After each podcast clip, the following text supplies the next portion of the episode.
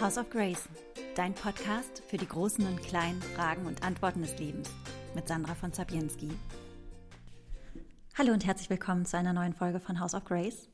In dieser Folge habe ich TV-Moderatorin und Autorin und meine liebe Freundin Paula Lambert zu Gast.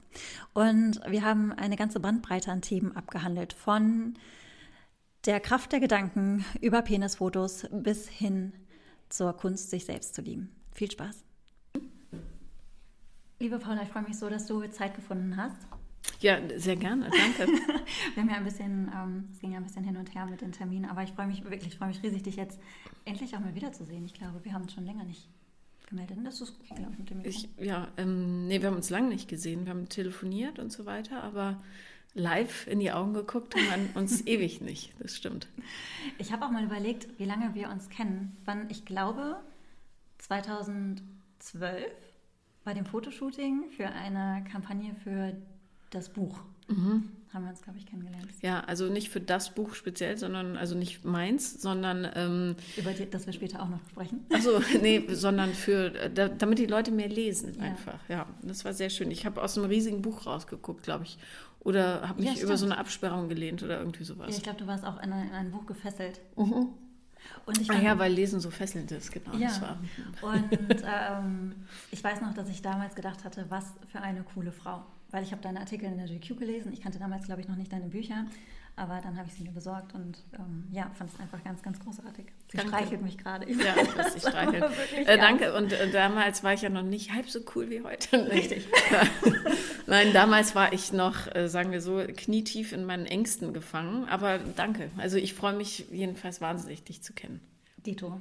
Aber wo du es gerade schon ansprichst, Ängste. Was würdest du denn sagen, war damals so das präsenteste Thema? Ähm, naja, so mein Hauptthema in, ähm, im Leben ist eine wahnsinnige Verlassenheitsangst. Mhm. Und, ähm, und die Angst, nicht akzeptiert zu werden für das, was ich bin. So.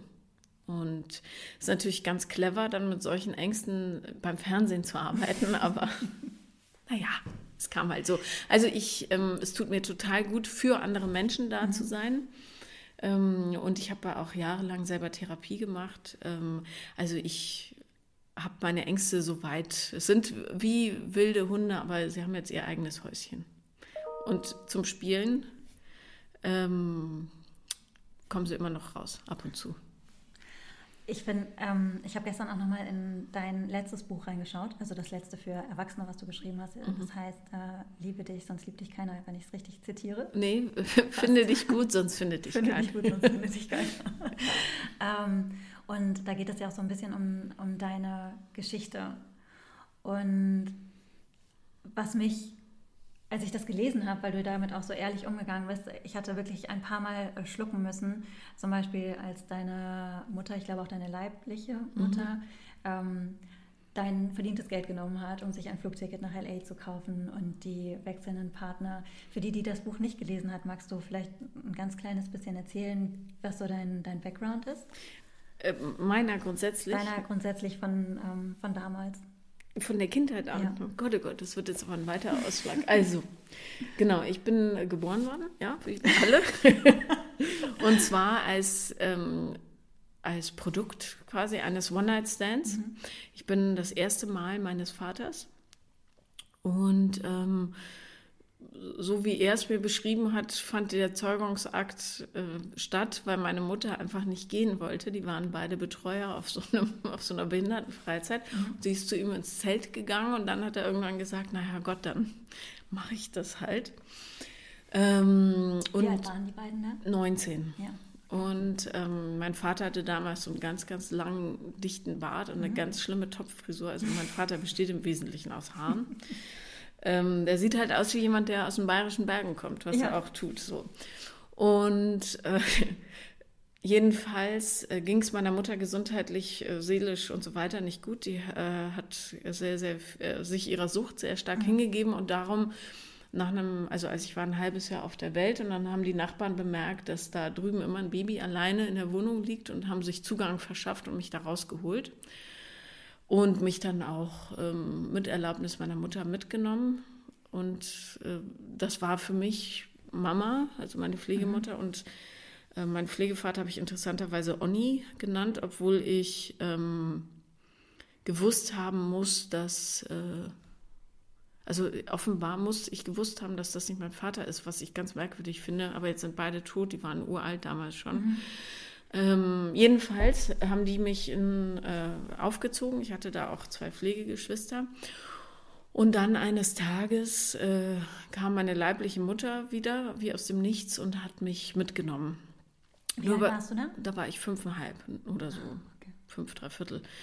Ähm, also ich sollte übers Wochenende bleiben und dann habe ich meine Pflegeeltern aber knapp zwei Jahre nicht gesehen. Also es war. Oh Gott, wie war das für dich? Beschissen. Ich weiß noch, dass ich am Telefon geweint habe und so. Und, ähm, und äh, geschrien habe, aber was willst du machen als Kind? Ja, fügst du dich in dein Schicksal.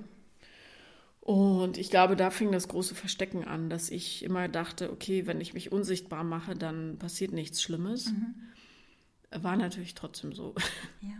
Und ähm, so rückblickend betrachtet wünschte ich, dass ähm, meine Mutter früher mit der Therapie oder zumindest einer Therapie, die sie auch meiner Meinung nach durchgezogen hätte. Sie behauptet, sie sei völlig übertherapiert, aber ich würde da aus, heutiger, aus heutigem Kenntnisstand widersprechen ähm, und das irgendwie, also sie war einfach nicht für mich da. So, und dann habe ich mich mit 13 mehr oder minder selbstständig gemacht und habe mit 15 meinen ersten Job gehabt und ähm, als, als was? Als Spielzeugverkäuferin. Spielwaren Camper in Bonn auf der Friedrichstraße. Das gibt es nicht mehr. Die hatten so einen Teddybär draußen, der so, ja. also von Steif, der so mhm. automatisch Seifenblasen geblasen okay. hat. Und der Herr Camper war uralt und ein totaler Tyrann, klitzekleiner, dünner Mann. und ich habe, warte mal, wie viel habe ich gekriegt? Ich glaube 4,50 Mark oder sowas. Oder irgend mhm. so ein Witzpreis oder fünf Mark, keine Ahnung. Jedenfalls habe ich das Spielzeug verkauft, die Leute beraten, ganz schlecht. Ich war echt eine Pfeife und sollte das dann noch einpacken, was ich auch nicht konnte. Naja, ähm, und dann habe ich mir andere Jobs gesucht, vor allem weil ich dann plötzlich so ein Ausbruchsbedürfnis hatte und entschieden habe, dass ich nach Amerika gehe und Hollywood-Star werde. Mhm. Und da hatte ich noch 1000 Mark von der Arbeitsstelle. Die sollte sie mir schicken und dann der Arbeitgeber hat sich, hat die irgendwie nicht rausgerückt. Dann ist sie mit ihrem Freund, der Polizist war, nach dessen Dienstschluss, ist glaube ich auch, äh, entsprach nicht so ganz den Vorschriften. Jedenfalls ist er in seiner Uniform dahin marschiert und dann haben die das Geld rausgerückt und dann hat sie sich davon, ähm, ich war da schon in Los Angeles, hat sie sich davon ein Flugticket gekauft zu mir und hat gesagt, wieso, so hast du doch auch was davon. Mhm. Und äh, ja, da war ich etwas baff, aber ich habe mir damals angewöhnt gehabt, alles so wegzulächeln, was von ihr kommt. Mhm. Und auch als sie dann zwei Wochen später einen uns allen völlig unbekannten Amerikaner geheiratet hat, weil sie irgendwie entschieden hatte mit Leuten, die sie da schon aus irgendeinem Urlaub kannte, äh, dass es gut wäre, wenn sie jetzt heiraten und da bleiben würde. Naja, und so weiter. Äh, das war im Grunde schon das Ende unserer Beziehung. Also da fing es schon an, sich etwas auszudünnen. Hast du heute noch Kontakt mit deiner Mutter? Nee. Gar nicht mehr? Nee, weil ich gemerkt habe, also als ich selber Kinder bekommen habe, ich habe zwei mhm. Jungs, 15 und 12, äh, die ganz, äh, ist wirklich ihr Pech, aber naja, ähm, weil die echt cool sind ähm, und süß und witzig. gestern hatten wir Rio, der Kleine, sollte was basteln für die Schule, so einen mhm. Englischvortrag. Und auf der Uhu-Flasche war oben noch harter Uhu, den man so abziehen konnte. Ja. Und ich, hab, ich fing gerade an, er sagte, nein, bitte gib mir die Flasche, das ist meine Satisfaction. naja, jedenfalls, als ich Kinder bekam, habe ich dann gemerkt, uh, ähm, ach, so fühlt man sich, wenn man jemanden liebt. Mhm. Ähm, und ich hätte diesen Kindern niemals das antun können, was sie mir angetan hat, also seelisch und emotional. Und äh, da konnte ich das nicht mehr ertragen, neben ihr zu sein, tatsächlich. Und als ich dann gemerkt habe, die weigert sich so richtig den Schmerz aufzuarbeiten, aus meiner Sicht, ja, ähm, habe ich dann, konnte ich keinen Kontakt mehr abbrechen. Und dann kam äh, ein Adoptionsangebot von meiner Stiefmutter, und das habe ich angenommen und habe mich auch rechtlich von ihr getrennt. Weil ich dachte, wenn ich, wenn sie alt ist, ich will nicht gezwungen werden, für sie mhm. aufzukommen. Das will ich nicht. Ja. Kann man vielleicht auch anders handeln, aber ich bin durchaus äh, Anhängerin der Theorie, dass man Familie sich selber sucht. Mhm. Also. Ja, danke, dass du das, danke, dass du das auch hier teilst. In LA ähm, habe ich gelesen, hast du nur 100 Dollar für die Miete gezahlt, ja, was hauptsächlich daran gelegen hat, dass, dass ich im Endeffekt die eine Hälfte des Bettes gemietet hast. Ja, ich habe die eine Hälfte des Bettes gemietet. Also es war so, dass ich in Bonn, den kan man kennt sich in Bonn, das ist halt ein kleines ja. Dorf, und der Andi, der ähm, wollte da auf die Musikschule und ich habe gesagt, weißt du was, ich komme mit, dann bin ich nicht alleine. Ich wollte auch raus in die weite Welt. Mhm. Und dann hat er gesagt, okay, ich fahre vor ich glaube, ich habe möglicherweise nicht gesagt, dass ich echt lange bleiben will. Das könnte sein. Aber naja, jedenfalls habe ich gesagt, du, dann geh du schon mal vor, such eine Wohnung und ich komme nach. Und dann hatte er eine Wohnung gefunden, nämlich so ein Two-Bedroom, mhm. also äh, Wohnzimmer, zwei Schlafzimmer. Und ähm, da in dem Wohnzimmer wohnte aber schon der Roger, aus mhm. Schweden und der Andi dann auch und dann da kein Platz mehr war, habe ich dann beim Andi im Bett geschlafen.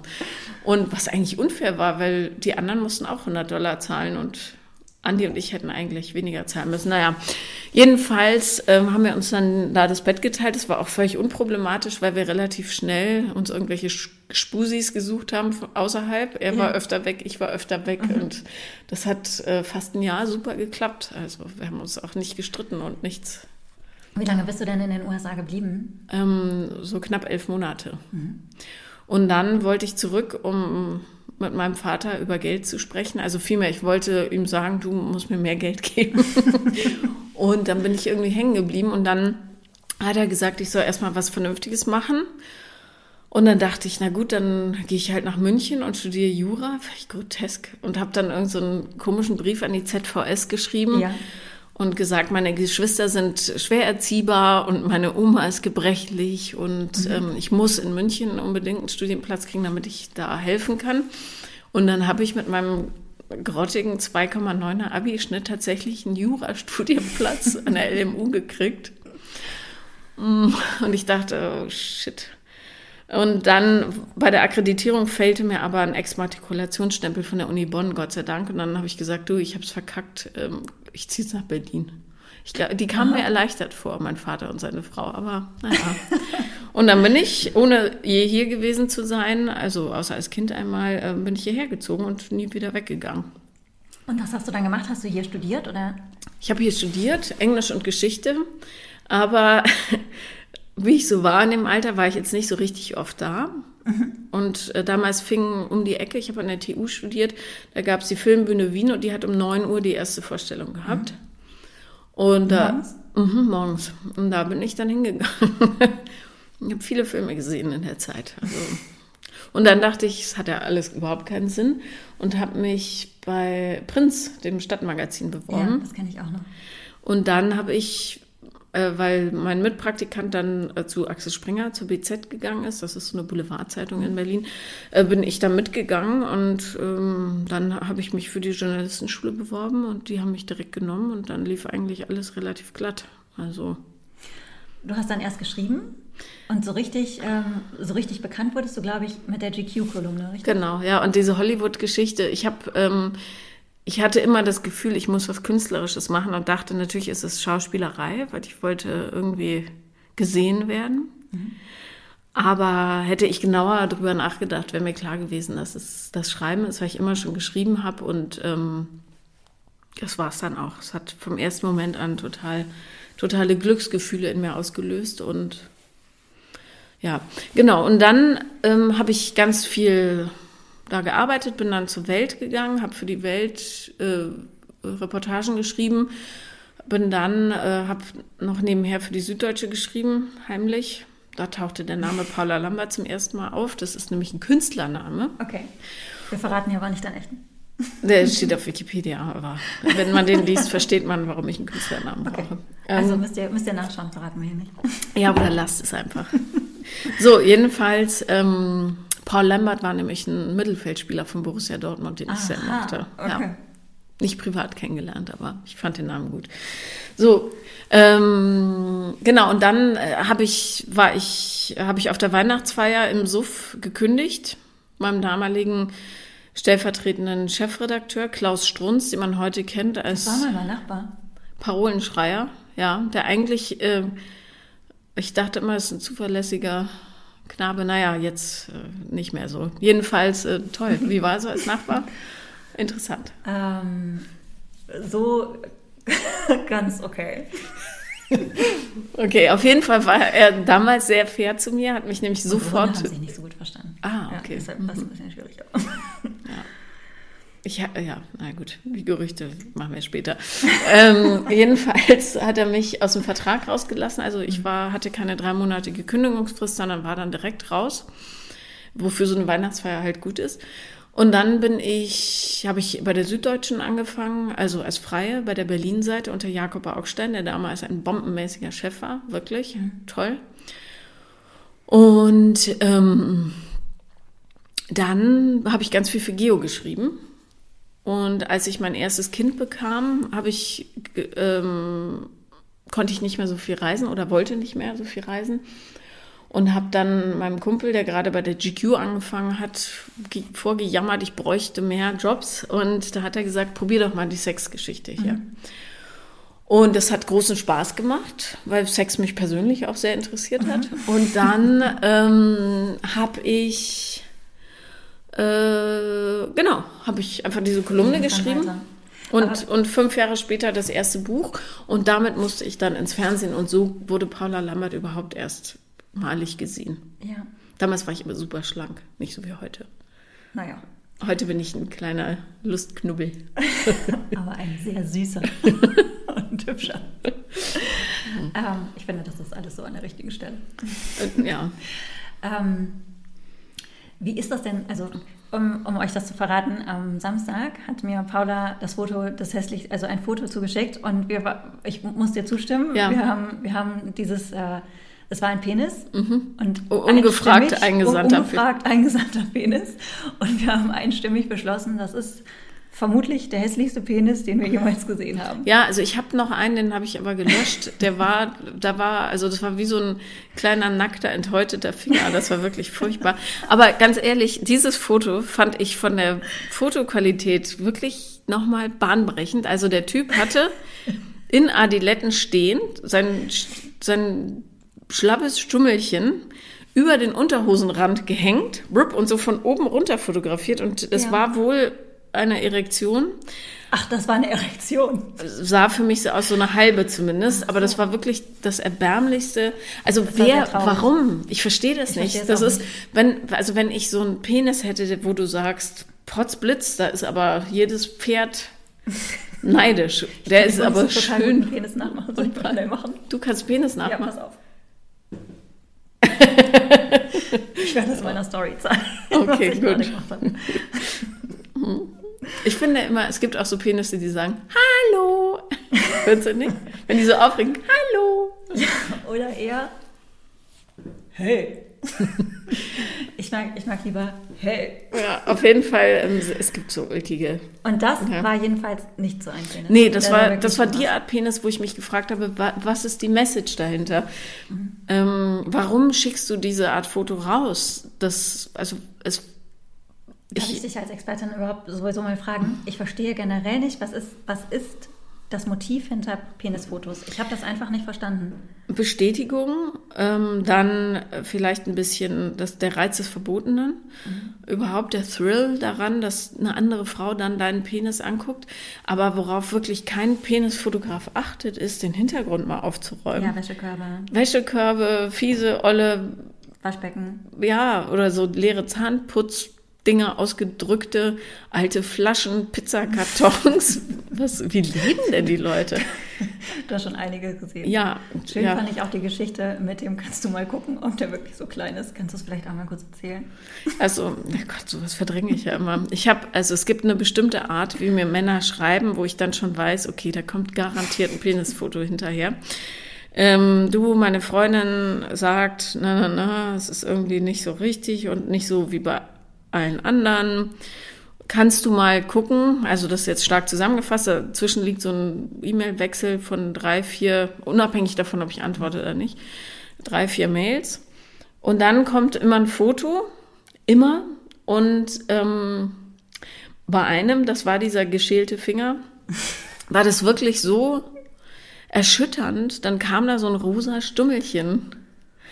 Und da ko konnte ich nicht anders, als zu schreiben, du, ich glaube, ich kann dir nicht helfen. Aber weil es wirklich, da gab es auch ja, nichts. Da gab es nichts mehr zu sagen. Nee. Ich glaube, er hatte aber auch noch ein bisschen, war nicht so nice, wie er geschrieben hatte. Nee. Das war dann.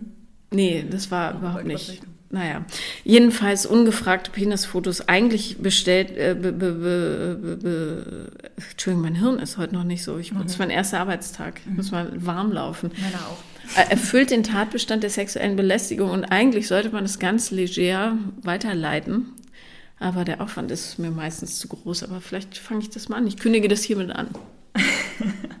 ich habe, habe ich dir erzählt, ich werde das jetzt immer in meinen Stories posten, so dass man nicht sehen kann, aber schön mit Namen. Mhm. Ich bekomme aber Gott sei Dank nicht so viele wie du.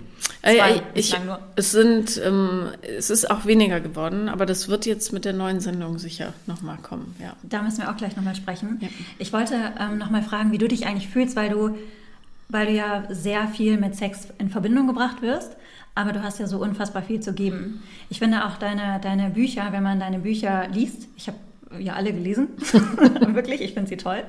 Lest die Bücher, ich packe sie auch nochmal in die Show Notes. Naja, es gibt also, da schon so ein paar, die nicht so toll sind darunter. Du schreibst aber immer, du schreibst immer toll. Es ist zumindest amüsant und es ist, äh, man nimmt auch immer was mit. Ich finde auch in deinen Büchern merkt man aber die Entwicklung von ähm, den Fokus auf die Sexualität und, und äh, Entwicklung von, von Sex und ähm, der Umgang zwischen Mann und Frau. Ich will es hoffen. Hin zu, ähm, ja, zu, zur, mehr zum ganzheitlichen eigentlich und eben auch das, was du gesagt hast, äh, finde dich gut, sonst findet dich keiner, äh, das Thema Selbstwert und Selbstliebe. Hast du das Gefühl, du wirst manchmal zu sehr reduziert auf die Sexualität und ähm, wie geht es dir damit? Danke, dass du das fragst.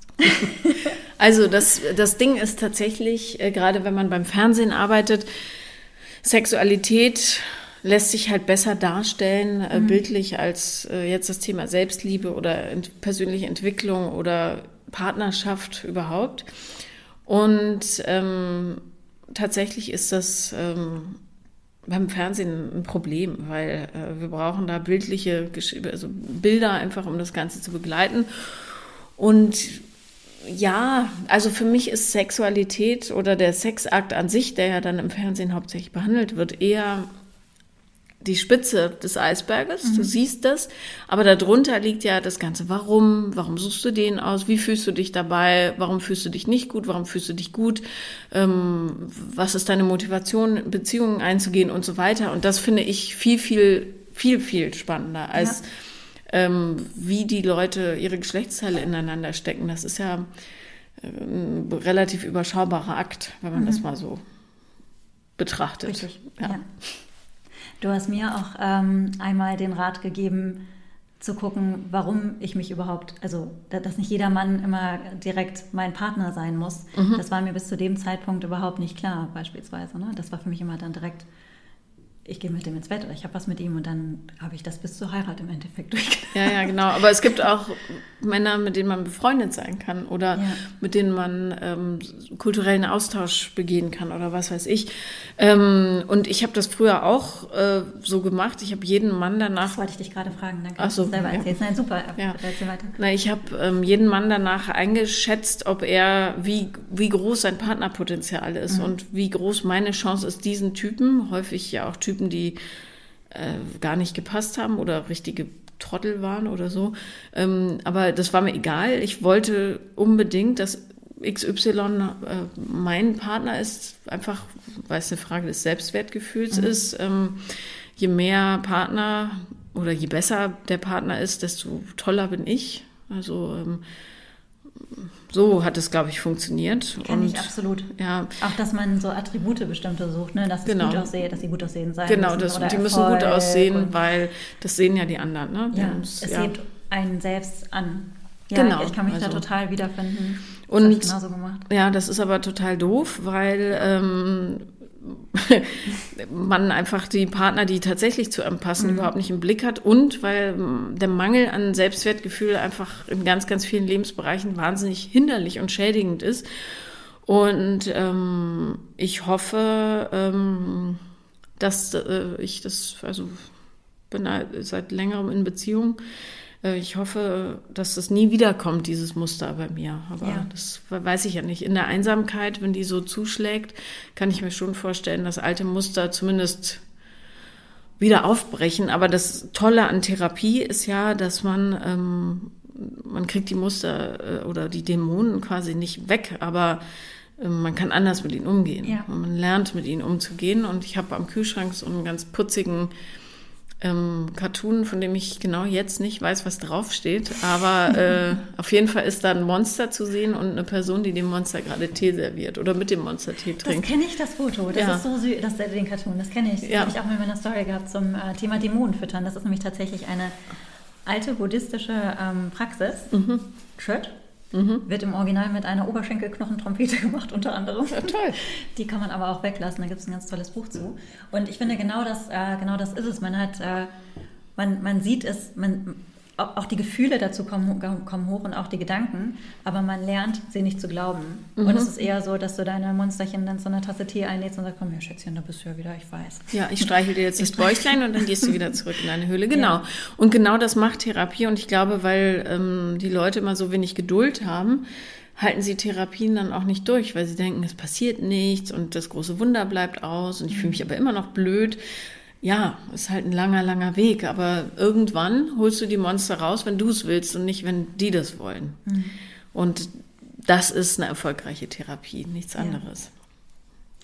Ja. Ähm, Thema Monster rausholen. Tatsächlich bringst du ja schon, ich habe sie noch nicht gesehen, die neue Sendung, die startet am 13. Januar. Mhm.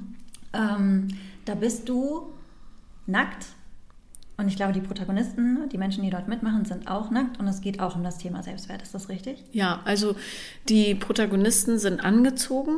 Ah, okay. Aber wir, ähm, also ich fungiere da als Gastgeberin und so Mama-Coach und die anderen Coaches und ich, wir sind ähm, nackt tatsächlich. Ähm, der, am Anfang haben wir Bodypaintings an oder aufgemalt und am vierten Tag ähm, sollen die ähm, Teilnehmer eben mit gestärktem Selbstvertrauen mit uns nackt ins Meer springen. Da geht es mhm. nicht um die Nacktheit an sich, also um das voyeuristische Nacktsein, sondern ja. es geht eher um die innere Freiheit, die man eben durch so eine Nacktheit erlangen kann. Und ich habe äh, am Anfang natürlich total mit mir gehadert, mache ich das, mache ich das nicht. Das ist ja irre peinlich. Dann sieht jeder, dass ich einen Bauch habe und einen dicken Hintern und so. Aber das sieht man erstens auch durch die Klamotten und zweitens ähm, finde ich so wichtig, dass dieses Thema mal medial behandelt wird, wie sehr sich die Leute im Kopf machen darüber, wie sie aussehen mhm. und wie sehr das ihre Lebensqualität beschneidet. Ähm, bei Menschen, die einfach völlig normal aussehen, so wie wir eben alle aussehen. Und ja. da aber niemand darüber spricht, wie ähm, mangelhaft und blöde man, man sich fühlt ähm, und auch niemand weiß, dass die anderen sich genauso fühlen, ähm, gibt es halt dieses ständige Vergleichen. Und die sozialen Medien tun dann natürlich ihr Übriges dazu. Ähm, ja, und es gibt, also das Konzept basiert auf einer Studie der University of London und die haben untersucht, was das Selbstwertgefühl von Menschen mit so einer, die ihren Körper einfach nicht akzeptieren können, was es signifikant steigert. Und es ist tatsächlich Zeit mit normalen, unvollkommenen, nackten Körpern verbringen, weil du dann merkst, aha, äh, das ist ehrlich gesagt wurscht, also nach einem mhm. halben Tag hat keine Sau sich dafür interessiert, wie ich äh, nackt bin, ja, sondern ja. die haben darauf geachtet, was ich sage und wie ich handle, worauf Menschen, die mhm. nicht so viel Zeit haben wie wir in der westlichen ja. Kultur, auch nicht achten, ja. ja. Und ähm, die, also die Erfolge waren wirklich total überraschend. Ich war auch nicht sicher, ob es funktioniert, aber das war für mich bahnbrechend zu sehen, wie sehr die Leute aufgemacht haben, wie erleichtert die waren, wie sehr die endlich weinen konnten und wie sehr die sagen konnten, was sie belastet. Und natürlich ist der Körper nur Ausdruck der Seele. Das ist bei mir auch. Ich habe wahnsinnig Stress Ähm, auf mich prasseln 10.000 äh, Emotionen ein von anderen Leuten. Ich kann das nicht immer gut wegfiltern, also esse ich mir halt so eine Speckschicht an, so Schutz. Ähm, Fühle mich damit jetzt auch nicht immer top, aber ja, ich, ich finde, das ist mein, die Qualität meines Menschseins nicht beeinträchtigt. Mhm. Und worum es eigentlich geht in dieser Sendung, ist ähm, nicht nur den Leuten zu sagen, ihr seid gut, wie ihr seid, sondern vor allen Dingen diese, diese gesellschaftliche Miss, wie sagt man, also diese beschissene Angewohnheit von allen, alles bewerten zu müssen. Ja? ja. sondern lasst die Leute doch einfach mal sein ja. und nehmt sie an, auch in ihrem Schmerz und in ihrem Leid und fragt wenigstens mal nach, äh, warum bist du eigentlich, äh, warum isst du nichts? Warum isst du zu viel? Warum mhm. findest du, dass dein Körper hässlich ist, bloß weil er altert? Und dann lernst du die Leute kennen. Und ähm, Abraham Lincoln, wie ich jetzt weiß, hat mal gesagt, ich mag diesen Menschen nicht, offenbar kenne ich ihn noch nicht gut genug. Und genau das ist es. Wenn du mhm, jemanden ähm, gut kennenlernst und all seinen, seinen Schmerz und sein Leid und seinen Weg verstehst, dann kannst du ihn im Grunde nicht nicht mögen. Du kannst mhm. andere lieber mögen, aber du wirst diesem Menschen mit einem gewissen Respekt begegnen müssen, wenn du menschlich einigermaßen auf der Spur bist. Und ähm, das finde ich eigentlich eine tolle, eine tolle Konsequenz daraus. Also. Stichwort Respekt. Jetzt leben wir in einem Zeitalter von Social Media und ähm, ich finde, dass da, also ist bei mir Gott sei Dank jetzt noch nicht passiert, aber ich habe ja auch nicht so viele Follower wie du jetzt zum Beispiel. Respekt in Social Media ist ja schon manchmal auch ein Thema. Hast du Angst vor dem, was da kommt oder was da kommen könnte? Also was heißt Angst? Ähm, es ist mir unwohl dabei. Mhm. Ähm, weil, also auf Instagram ist es nicht so schlimm, aber ich glaube, weil Instagram auch eher so eine Fangeschichte ist und weniger so ein Diskussionsmodul, wie Facebook es ist. Ich finde, es ist auch eine andere, es ist eine andere Atmosphäre. Ich habe jetzt zum Beispiel was zu Australien geteilt, in Instagram mhm. sofort Spenden weitergeteilt, Yogastunden, die ausgerufen worden sind, um für die Organisation, die ich da vorgeschlagen habe, um zu unterstützen. Auf Facebook gab es, glaube ich, eine Reaktion. Mhm. Es ist eine, es ist eine, ich habe das Gefühl, Instagram ist eine Community. Ja, also Facebook ist einfach, ja, hast du sicher recht, so ein Ego-Trip und da profilieren sich die Menschen auf ganz ätzende Art und Weise. Darum bin ich da auch überhaupt nicht mehr aktiv. Also ich lasse die Sachen von Instagram einfach weiterleiten. Mhm. Ähm, ins, äh, Facebook hat auch den Nachteil, dass die Leute mit einer Tastatur antworten können. Das geht bei Instagram nicht. Das heißt, du musst mühsam ins Handy eintippen. Dafür mhm. sind die Leute dann doch zu faul. Aber ähm, dann, äh, also ich fand es schon bezeichnet, wie, die, wie unterschiedlich die Reaktionen auf Facebook waren, auf meine Sendungsankündigung und auf äh, Instagram. Ich werde aber auch da knallhart blockieren, ganz mhm. einfach. Also die Trolle können mich mal kreuzweise. Und es soll ja was Gutes bewirken. Und darum, ja. ähm, naja, also wenn man so einen richtigen Idioten da hat, der ganz eklige Sachen schreibt, dann hilft es ja meistens, sich dessen Profil anzugucken und dann weißt du Bescheid. Aber nervig ist es natürlich trotzdem. Mhm. Ja, also mal gucken. Ich kriege das schon hin. Ich habe ja auch nette Leute, die dann in die Bresche springen. Ich habe eine ähm, ganz schöne Frage zugeschickt bekommen. Also einmal habe ich natürlich auch Fragen, weil ich habe es angekündigt, dass ich, dass du im Podcast bist. Und es gab ähm, zum Beispiel auch eine sehr spezifische Frage zu einem besonderen Fetisch. Ähm, und dann gab es aber auch eine, auf die wir, glaube ich, jetzt nicht eingehen können, weil das so detailliert ist. Aber vielleicht kann ich es dir mal weiterleiten. Mhm. Ähm, aber es gab auch eine Frage, die fand ich ganz schön. Bist du spirituell?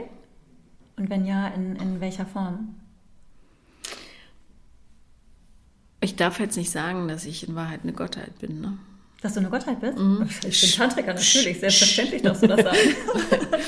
Das ist, das ist meine Religion sozusagen, meine Spiritualität. Nein, ähm, ich bin schon spirituell, ja. Ähm, ich bin, ähm, ich glaube an das große Ganze. Äh, mein älterer Sohn hat mal als Kind gesagt, wenn ich es richtig verstehe, dann ist Gott in allen von uns.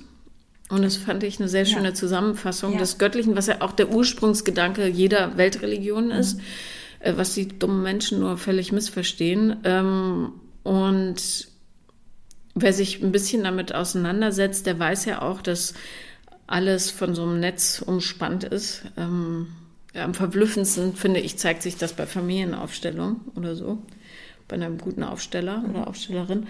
Aber äh, ja, doch, ich bin schon spirituell. Ich habe, ähm, ich pra praktiziere jetzt nicht bestimmte Praktiken jeden Tag oder so, aber ich glaube schon sehr daran, dass das, was du in die Welt gibst, auch zu dir zurückkommt und, ähm, und dass die Gedanken dein Handeln formen, auf alle Fälle. Ja, definitiv. Also insofern weiß nicht, ob das reicht, sich als das spirituell zu bezeichnen. Ich finde schon. Hast du ein Erlebnis mal gehabt, wo du ganz klar gemerkt hast, dass deine Gedanken jetzt diese jetzige Realität geformt haben? Also es, ähm, es gab mal eine Situation, die war ganz komisch, vor allem weil ich gar nicht mehr daran gedacht habe. Da hat mein Vater gesagt, der ein sehr patriarchalischer Charakter mhm. ist, patriarchischer, wie auch immer. Patriarchalisch ist, glaube ich. Ihr wisst schon, was ich meine. So, also schwierig im Umgang, kurz gesagt. Aber weniger für mich, weil ich nicht da aufgewachsen bin, sondern mhm. mehr für meine anderen Geschwister. Aber ähm, jedenfalls, äh, der sagte, ja, was, wo, du musst dir Ziele setzen. Wofür willst du denn schreiben? Da war ich ganz am Anfang. Und dann lag da so ein Stapel Geo-Hefte. Mhm. Und ähm, ich mochte Geo immer. Ich habe das als Kind schon gelesen, weil die waren tolle Bilder und aufregende Geschichten aus aller Welt. Und dann habe ich gesagt, ich möchte mal für Geo schreiben. Und ungefähr ein Jahr später hat mich der stellvertretende Chefredakteur von Geo angerufen gefragt, ob ich Zeit für einen Job hätte. Und ähm, ich glaube, dass diese eine, diese Entscheidung, Reportagen schreiben zu wollen, tatsächlich dafür gesorgt hat, dass ich mich, also ja klar, logisch, also ich habe mich dann darauf fokussiert, Reportagen zu schreiben, aber dass es wirklich Wahrheit wurde, das hat mich schon echt verblüfft. Also mhm. ja, ähm, aber ich merke natürlich auch, das merkt ja jeder, wenn ich positiv an eine Sache rangehe, klappt sie. Wenn ich negativ rangehe, klappt sie nicht. Ja. Das ist ja relativ simpel. Ja. Und warum das so ist, äh, versteht man ja auch, wenn man mal ein bisschen drüber nachdenkt. Also äh, man kann schon sich das Leben formen, wie man will. Man muss bloß bereit sein, aus so bestimmten Entwicklungsstufen rauszugehen und einfach höher zu klettern. Das hast du schön zusammengefasst und ausgedrückt. Ja. Und es, muss, es wird auch unbequem manchmal. Bestimmte Entscheidungen werden dann einfach unbequem oder man muss Konsequenzen damit tragen. Ja. So meine Entscheidung, nur noch 20 Stunden in der PR zu arbeiten und äh, das Yoga nebenbei zu machen und es dann halt weiter aufzubauen, verdiene ich halt weniger Geld. Ja, gut, aber die Frage ist natürlich auch, was willst du mit Geld? Also ich, ich verdiene ganz gut inzwischen. Also ich bin da beim kleinen Fernsehsender, nicht bei einem riesigen. Hauptsächlich, aber ähm, ehrlich gesagt, das meiste nimmt mir das Finanzamt weg. Also insofern, so viel Unterschied ist da nicht. Aber äh, klar, wir brauchen deutlich weniger, als wir uns so einbilden. Also ja. und man kann sich das Leben, weiß Gott, auch ohne tierisch viel Geld schön machen. Mhm. Ich bin immer arm gewesen als Kind, darum, also ich mhm. kann in beiden Welten komme ich klar. Du hast ja, ähm, du hast ja auch eine Eventreihe gestartet, Paulas Mädelsabend. Stimmt. Da bist du ja auch mit wahnsinnig vielen Frauen in Kontakt. Mhm. Ähm, das ist etwas, was wir im Endeffekt teilen, weil in, in meinem Beruf, im, im, im, Yoga, in der Philosophie, in der Praxis, was ich unterrichte, bin ich ja auch super viel mit Frauen in Kontakt und es sind bestimmte Themen, die mir immer wieder begegnen. Mhm. Stichwort auch Körperbewusstsein, darüber haben wir gerade äh, ja. gesprochen, Selbstwert, ähm, dass sich nicht erlauben, Frau zu sein oder das Hadern, Frau zu sein. Ich habe auch letztens einen Workshop gehabt, da war das Thema Schönheit ein ganz großes äh, Thema, weil ich äh, gesagt hatte, bitte bringt euch etwas mit, eine Kleidung, Klamotte mit, in der ihr euch schön fühlt. Und das war ganz, ganz schwierig für ganz viele. Mhm. Hast du, ähm, merkst du auch so bestimmte Thematiken bei dir bei dem Mädelsabend, die immer wieder äh, vorkommen und wo du sagen würdest, das sind so das sind ähm, Strömungen, die wir, mit denen wir gerade zu, zu kämpfen haben oder an denen wir wachsen dürfen, um das positiv auszudrücken? Also, ich kann ja aus ähm, einer Gruppe von Frauen genau die raussuchen, die zu Paulas Mädelsabend kommen. Das ist eine sehr homogene ja. ähm, Masse, ein paar Akademikerinnen. Ja. Also die Mitte der Gesellschaft, mhm. richtig. Und altersmäßig sehr breit gefächert, 18 bis 60. So. Mhm. Ähm, und Beziehungsführung oder wie, finde ich eine richtige oder die richtige Beziehung, den richtigen Partner, ist ein ganz, ganz großes Thema. Ähm, von Stadt zu Stadt unabhängig, äh, äh abhängig ist ähm, das Orgasmusthema. Es Ach. gibt tatsächlich regionale Unterschiede in der ähm, in, in, im, im, Willen darüber zu sprechen, dass es manchmal da Probleme Lass gibt so. In Nordrhein-Westfalen wird offener darüber gesprochen. Äh, in Nordrhein-Westfalen komme ich jetzt erst im März. So, okay. äh, aber ähm, in Lüneburg zum Beispiel war da nichts. Mhm. Ähm, in Jena waren sie relativ still mhm. am Anfang. In äh, Hamburg hingegen extrem offen. Ja. In Berlin an einem Tag extrem offen, an einem Tag total verschlossen. Mhm. Also es ist wirklich. Was, was gibt es denn da für Fragen zum Thema Orgasmus? Oder? Naja, wie, wie kriege ich einen? Mhm. Was mache ich, wenn es bei der Penetration nicht klappt?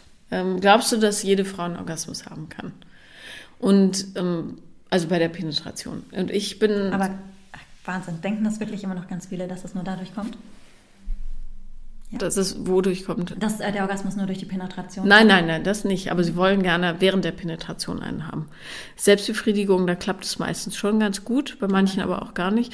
Aber äh, viel, viele wünschen sich während der Penetration einen zu haben und ähm, haben dann aber, wenn man so ein bisschen Technik-Nachfragen stellt, ähm, wird da halt unglaublich rumgehampelt im Bett. Mhm also auch in anatomischer Unkenntnis. Ja, die Vagina hat halt keine Reiberezeptoren und da kann der da rumstochern, wie er will. Es wird nicht so viel das bringen. Ja.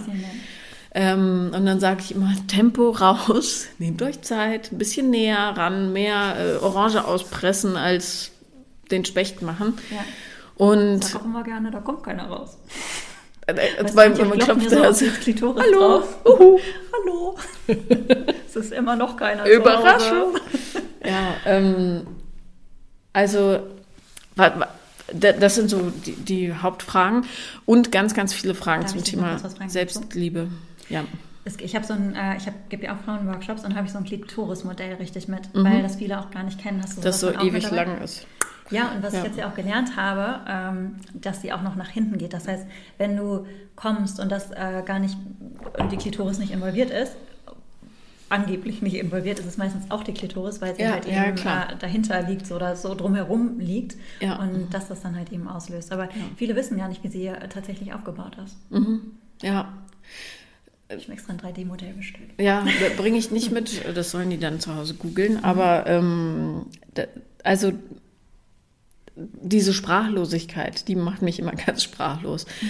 weil die Menschen auch mit ihren Partnern nicht darüber reden können, mhm. was jetzt schön ist und was nicht so. Also mhm. wenn da so ein Typ jahrelang rumstochert und die sich immer noch denkt, äh, die Frau, äh, na, Hauptsache macht gleich fertig, äh, ist klar, dass die Sexualität jetzt nicht erst was bewertet wird, wonach man strebt. Ja, das ja. ist dann so Dienst nach Vorschrift und dann haben die halt mit 40 keine Lust mehr und das war's. Mhm. Und dann trennen die sich, weil der Sex ist ja doof und fertig. So. Anstatt zu sagen, du, äh, pass auf, ich weiß, du hast es in Pornos vielleicht so gelernt oder vielleicht hast du auch Fragen, aber traust dich nicht. Lass uns doch mal zusammen erkunden, wie es am schönsten ist. Ziehen die das durch bis zum bitteren Ende und ärgern sich dann, dass alles doof ist. Mhm. Und ähm, selbst wenn jemand unglücklich ist in der Beziehung, nicht zu sagen, du, momentan geht es mir nicht so gut, lass uns mal irgendwie darüber reden, wie wir es uns muckeliger machen könnten oder lass uns überhaupt mal miteinander mhm. reden. Ja, Kommunikation ist ja äh, das A und O, auch äh, also in allem. Und es gibt jetzt eine Studie aus Kanada, die herausgefunden oder untersucht hat, wie äh, Sex in Langzeitbeziehungen knackig bleibt. Mhm. Und ähm, das ist pipi einfach. Ähm, ich sage immer, geht zusammen spazieren. Das reicht meistens schon, aber die drehen es noch ein bisschen weiter. Man muss zusammen kleine Abenteuer erleben. Das ja. kann sein einen Töpferkurs gemeinsam machen, das kann auch sein aus dem Hubschrauber springen, was auch immer die Leute wollen. Und was dabei passiert, ist, äh, dass im Gehirn derselbe Hormoncocktail ausgeschüttet wird wie beim Verliebtsein. Mhm. So, und nicht nur das, sondern du erlebst deinen Partner dann auch wieder als zuverlässigen Partner, als heldenhaften Partner, mhm. als jemanden, mit dem es Spaß macht, Dinge zu tun, was ja im Alltag immer so ein bisschen untergeht. Und ähm, ja, 37 bis 45 Prozent aller Paare haben danach gesagt, sie haben jetzt besseren Sex und freudvoller. Ja. So. Und ich bin sicher, mit ein bisschen dran arbeiten kann man die Zahl auch noch in die Höhe schieben. Ja. aber es hilft halt nicht, eine Beziehung einfach so laufen zu lassen und dann wird es schon. Das ist halt, das ist das Ätzende so ein bisschen an Beziehungen. Man muss sich halt da total anstrengen. Ja, Pff, so ist es halt. Das zweite Thema, meintest du, ist Selbstwert, mhm. was dir da begegnet. Was sind da, dürfen die Frauen da Fragen stellen? Oder ja. Hm? ja, ja, immer. Ich quatsch die so ein bisschen weich, anderthalb Stunden lang und dann dürfen sie Fragen stellen. Vorher klappt es nicht, sie trauen sich nicht.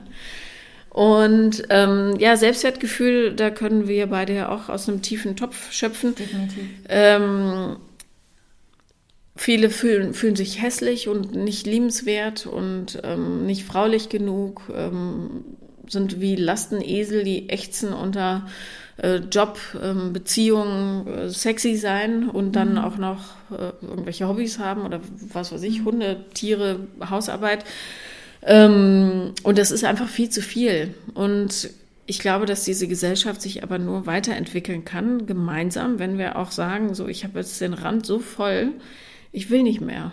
Wir müssen mhm. jetzt dieses Hausarbeitsthema oder dieses Putzen oder irgendwas, das müssen wir gemeinsam in den Griff kriegen. Aber wir Frauen neigen leider immer noch dazu, dann lieber unseren Ärger runterzuschlucken und doch selber rumzuräumen. Irgendwo habe ich heute, ach nee, genau, äh, im Frühstücksfernsehen habe ich auf Instagram gesehen, haben sie herausgefunden, dass ähm, Männer pro Woche sieben Stunden mehr Hausarbeit produzieren für hm. die Frau. Okay. Also, das wäre ja eine schöne Beschäftigung für den Mann, das Zeug einfach selber wegzuräumen und nicht immer zu sagen, äh, na gut, dann mache ich es halt, der blöde Idiot, ja. Was ich auch faszinierend finde, ist, dass Männer angesichts einer Spülmaschine immer so Tyrannosaurus Rex-Ärmchen kriegen und offenbar nicht in der Lage sind, diese Tür zu öffnen, um das reinzustellen, sondern es immer daneben ins Waschbecken stellen müssen. Ja, definitiv, kenne ich auch. Ja, ich glaube, warum das, das liegt so? an der Gehirnstruktur. Das ist genauso wie, Sie stehen vom Kühlschrank, die Butter liegt in der Mitte des Kühlschranks, und Sie sehen es deutlich nicht. sichtbar.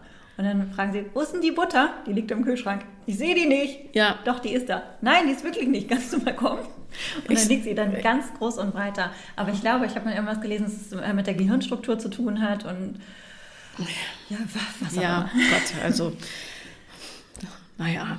Ich sage ich sag immer anatomisch, weil ich weiß ja pro Kind, wo die großen äh, nicht finde Stellen sind. Mhm. Und dann sage ich mal auf Brusthöhe, auf Bauchhöhe, auf Kniehöhe, äh, guck mal auf Augenbrauenhöhe. Und dann ist da nicht, doch, guck nochmal genau, streck mal die Hand aus, einfach geradeaus. Ach so. Und ja, es kann sein. Also, weil es ist ja, ja durchgehend. Also, ich habe selten einen Mann erlebt, der freiwillig mit seinem Geschirr, doch mein ältester Sohn hat jetzt angefangen, aber auch nur, weil er so ein Pedant ist. ähm, aber der dann einfach das Logische tut, wie ich räume es direkt ein. Ja. Aber, ja. bei, den, ähm, bei den Fragen, die dir gestellt werden, ne, hast, du da, ähm, hast du da so ein oder zwei Ratschläge, die, du, die dir auch total wichtig sind, so Botschaften, die du gerne mitgeben würdest? Ähm, natürlich tausend, aber ähm, da das häufig in Kombination mit Fragen zur Partnerschaft kommt, ist mir das Aller, Allerwichtigste, dass die Leute begreifen, wenn sie beziehungsabhängig sind und sich auch mhm. so verhalten. Also wenn sie sagen, ich bin nur dann wertvoll, wenn ich einen Partner habe, ähm, egal wie scheiße dieser Partner ist oder sie behandelt oder ähm, wie unnütz er sonst sein mag. Und, ähm, das habe ich auch gemacht früher, ne? Ja, klar. Man ich muss ja auch erst den, die Fehler machen, um sie dann. Kannst du dir vorstellen, ich hatte mal einen Freund, der musste mich noch nicht mal einschließen, aber der hatte mich psychisch so weit gebracht, dass er mich in ein, weil wir hatten uns gestritten, weil ich die Spiegeleier nicht richtig gemacht hatte. Und darüber ist er so sauer geworden, dass ich in äh, ein Schlafzimmer gehen musste. Und das durfte ich nicht verlassen. Und er hat sich seine Freunde eingeladen. Die Tür war auch offen. Ich bin aber nicht rausgegangen. Und die Freunde sind noch zu mir gekommen und haben gefragt, so, hey, möchtest du dich nicht zu uns setzen? Und ich gesagt, nein, ich darf nicht. Und ähm, das ist krass. Das, ja, und äh, da in diesem Moment, als ich da saß auf dem Bett und mich irgendwie der Zweite gefragt hat und ich gesagt habe, ich darf nicht rauskommen, habe ich diese offene Tür angeguckt und mein Koffer war in einem anderen Land. Ich war mit einem Griechen damals zusammen und habe gedacht, was, the fuck tust du denn hier? Du, du, du lässt dich, du brauchst noch nicht mal einen Schlüssel, um dich einsperren zu lassen. Wie alt warst du da? Da war ich noch jung, 22, glaube ich, 21. Und bist du dann gegangen? Ich bin dann gegangen, ja. Ich bin Gut. im Koffer gepackt und äh, raus aus der Wohnung. Es war in Athen. Meine Tante war Gott sei Dank gerade auch in Athen und da bin ich dann dahin und dann bin zurückgeflogen. Aber das war, also das Verhaltensmuster kam natürlich später auch noch weiter. Ne? Mhm. Also es war hauptsächlich ähm, dann die Suche halt nach, wie du gerade auch schon gesagt hast, nach Partnern, die mich irgendwie in einer Form aufwerten. Ähm, mein Ex-Mann war total cool und angesagt damals. Den fand ich auch, ich fand ihn erst ganz arrogant und dann total toll. Ich war auch sehr in ihn verliebt. Aber nichtsdestotrotz, ich habe gar nicht, ich habe es hinterher gar nicht auf den Prüfstein gestellt. Passen wir noch zusammen? Wo können wir vielleicht ähm, ansetzen? Wo können wir uns gemeinsam weiterentwickeln? Und auch nicht dazu eingeladen, sondern ich war irgendwie so immer gefangen in mir selbst. Schrecklich, ja. Also bei mir war es nicht so extrem, mhm. aber ähm, es gibt viele Frauen, die ja irgendwo dazwischen rumgeistern und in Partnerschaften leben, die kreuzunglücklich sind, allein um der Partnerschaft willen. Und ähm, das ist mir ganz, ganz wichtig, dass sie dafür einen Blick entwickeln, weil es einfach das Leben so unfrei macht, wenn du dich so verhältst. Ja. Und ähm, wichtig ist mir auch beizubringen, dass Selbstliebe nicht irgendwas ist, das schluckst du und dann hast du es plötzlich, sondern äh, das ist auch ein Prozess und der dauert für immer. Ja. Also, aber es ist wie in der Therapie, irgendwann lernst du damit umzugehen, ja. Und natürlich hat man schlechte Tage und gute Tage, mhm. aber grundsätzlich so viel Liebe in sich für sich zu tragen, dass niemand anderes dich antasten darf. Ja. Das muss sein. Ich weiß gar nicht, ob Liebe eigentlich so richtig der Ausdruck dafür ist. Ich finde, es ist mir eine so Achtung. vollkommene ja, Respekt und Akzeptanz und das habe ich von meinem äh, Coach von damals, von meinem Handle Group Coach geklaut. Äh, sie hatte mir gesagt, und das kann ich so unterschreiben, ich wollte das immer gerne erreichen, das Ziel, und ich würde sagen, ich habe es erreicht. Sie meinte zu mir, sie ist unbreakable, in dem Sinne, dass sie weiß, egal was passiert, das Fundament wird nicht mehr zerbrechen. Ja. Und so mhm. fühle ich mich auch. Das Fundament wird nicht mehr zerbrechen und noch mehr. Ich habe mich selbst in mein Herz gelegt. Und diese Ruhe, das habe ich gerade heute auch in dem Podcast davor, den ich aufgenommen habe, erzählt, das Gefühl jetzt mit 43 zu haben, ist, glaube ich, das aller, allergrößte Glück, mit was ich irgendwie in diesem Leben geschenkt bekommen habe. Mhm. Äh, das ist ein sehr, sehr gutes Bild, genau. Ich bin auch nicht mehr zu brechen. Und so sollte es allen gehen, weil wir dann vernünftiger miteinander umgehen könnten. Ja. Und dann würde niemand Opfer werden von irgendwelchen Geistesgestörten, die es da draußen ja leider sowohl Männer als auch Frauen äh, ja. gibt. Und ähm, ich habe ja auch einen Podcast. Ein Podcast des Scheiterns. Der deutlich erfolgreicher ist ah, ja. als meiner. Warte. 1,3 Millionen Hörer. Wahnsinn. Nee, drei haben wir inzwischen. Drei Millionen. Ja. Drei Millionen. Stimmt, nur die eine Folge war bislang einmal 1,3 Millionen äh, geklickt worden alleine. Ne? Drei Millionen, Wahnsinn. Ja.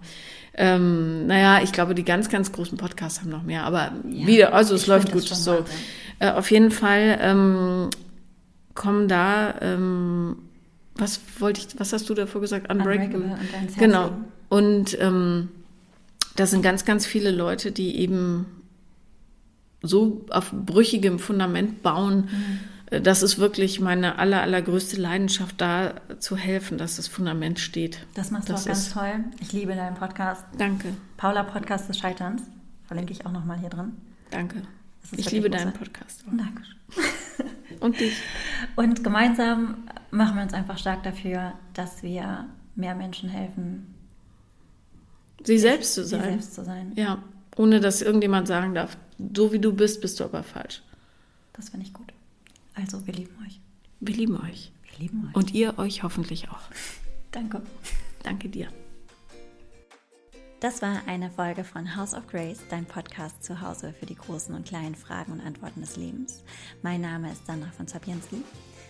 Ich freue mich riesig, dass du zugehört hast, mir deine Zeit geschenkt hast, dass du zu Gast warst im House of Grace. Und wenn dir dieser Podcast gefallen hat, dann folge ihm doch vielleicht auf Spotify oder Apple Podcast oder hinterlasse auch eine Bewertung da in den Kommentaren. Äh, freue mich über alles, auch die negativen. Na gut, über die negativen nicht ganz so, aber auch die sind wichtig. Ich wünsche dir noch eine ganz, ganz wundervolle Zeit und vielleicht bis zum nächsten Mal.